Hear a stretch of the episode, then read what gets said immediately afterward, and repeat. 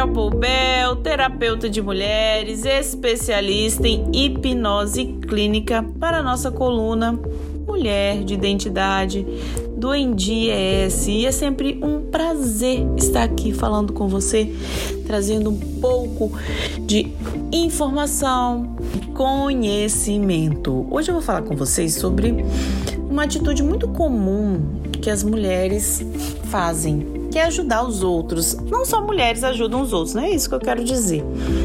Mas as mulheres têm em si um instinto protetor muito grande. Nós, mulheres, somos vistas como as cuidadoras, né? Somos as que carregam o útero, que é protetor, acolhedor, que gera vida. Nós amamentamos as vidas após o parto. Então, forte a proteção, o cuidado, o acolhimento das mulheres, das mães. E isso foi se perpetuando ao longo da história, sempre assim. Só que nós viemos de uma grande transformação social, porque desde sempre por este feito biológico, né? nós somos biologicamente as que geram a vida e cuidam da vida, as mulheres também foram colocadas como um papel apenas de cuidadora dos outros. E aí vem um grande dilema da sociedade. E até hoje, muitas mulheres cuidam dos outros e não cuidam de si, esquecem de si. Eu, como hipnoterapeuta, recebo muitas mulheres que estão sem se reconhecer. O autorreconhecimento está prejudicado por elas não conseguirem viver sua identidade, não cuidarem de si, cuidarem dessa identidade delas. Elas começam a cuidar de todos, colocar todos em primeiro lugar e não cuidam de si. E isso gera uma debilidade emocional muito grande e faz com que essa mulher se desconecte da sua essência. Então hoje eu quero trazer essa reflexão. Você sabe o quanto é importante a mulher cuidar de si antes de cuidar dos outros? Por que antes? Porque quando você cuida de si, você se fortalece. E aí você forte consegue ajudar o outro. Agora, se você não cuidar de si, não vai se fortalecer, vai ficar fraco, como você vai conseguir cuidar do outro? Você acha que enfraquecida vai conseguir cuidar de alguém?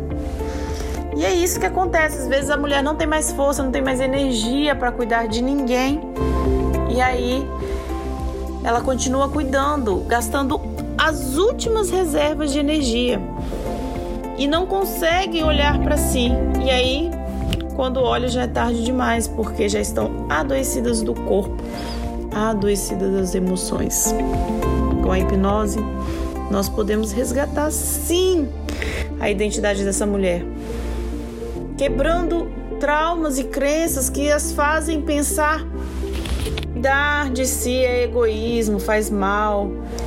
Que se todos estão felizes, eu também estou feliz. Hoje a mulher pode e deve se reconhecer como um ser único, especial, que precisa ser cuidado. Essa fase de a mulher sempre colocar todo mundo em primeiro lugar, ela já passou. É muito lindo de ver, e eu vejo muito isso em consultório, a pessoa chegar sem brilho no olhar. Aí todo um processo é feito e na regressão hipnótica, por exemplo, nós voltamos à causa daquilo que a pessoa está sentindo. Muitas vezes a pessoa está sentindo um problema no corpo, uma úlcera, uma gastrite, uma ou se não com as emoções muito abaladas, como uma ansiedade, uma tristeza profunda. E aí nós descobrimos que lá na infância há muitos anos atrás, essa mulher sofreu um trauma, um bloqueio, ou ela repete um padrão, uma informação que vieram das pessoas que eram autoridades na vida dela, pessoas importantes repetindo como pai, mãe, repetindo para um filho constantemente uma informação, aquilo vira uma um pensamento, um comportamento, uma crença fixa. Crença de acreditar, a pessoa acredita piamente. Então, aquela mulher, por exemplo, aquela mulher que sempre foi colocada para cuidar dos irmãos. Você tem que cuidar, você é uma menina. Menina faz isso. Você tem que cuidar, porque você vai crescer e ser uma uma boa mulher, uma boa dona de casa, e mulher é assim. Então ela cresceu tanto ouvindo aquilo que quando ela vira adulta, ela realmente acha que tem que cuidar, que tem que. aquela é uma obrigação de mulher que ela não pode fazer diferente, pensar diferente. E quando volta lá na causa, qual é a causa?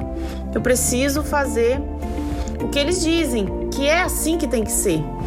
E quando eu faço isso, eu vou reforçando cada vez mais. Então, muitas mulheres estão sem brilho no olhar, sem força para viver, porque continuam repetindo crenças de 20, 30, 40 anos atrás que, que virou uma programação mental. Então, mulher, você pode reformular essa programação mental. Isso vai fazer com que você olhe para você mesma com amor próprio. E aí você vai se cuidar. E quando você se cuidar, você vai tornar uma pessoa melhor para os outros também. Porque o cuidado com o outro começa com o autocuidado. Cuide da sua identidade, exerça o amor próprio. E se você estiver precisando de ajuda, não hesite em pedir. Porque muitas coisas que nós sentimos e passamos só com ajuda profissional que serão transformadas, só com ajuda profissional que poderão trazer qualidade de vida para nós. Então peça ajuda, cuide de você e vá viver a vida que você merece.